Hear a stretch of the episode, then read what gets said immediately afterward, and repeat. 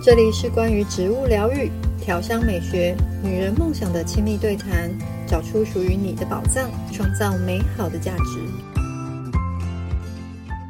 上课好好哇！毛小孩就是起床，呃，该做些什么事，包括他们每天晚上要呃睡觉之前，我们会有一个喝奶奶的仪式。然后呢，我帮他们铺好床之后。我会有一个让他们稳定情绪的香气，嗯、那呃最简单最呃方便来用，以安全性来说，我很常用薰衣草纯露。嗯嗯，嗯因为如果我们还没有习得，像有一些同学还没有习得呃很专业，譬如说使用的浓度在动物身上的话，那么使用呃纯露这件事情非常的安全。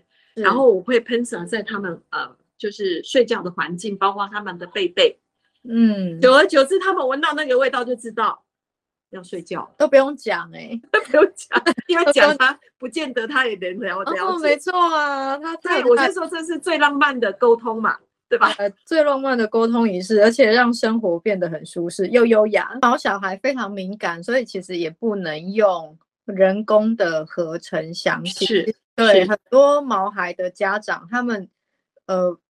让毛孩变得可能呃出现过敏状况，可能是他们想要把家里打扫得很干净，或者是想要去除很多味道什么，那反而过度的使用一般产品的时候，毛小孩自己也会不舒服的。但是他们嗅觉是人类的强好几好几倍。是，就像呃前就这几年都是在疫情嘛，那我如果单用酒精消毒的话，他们第一件事就这样。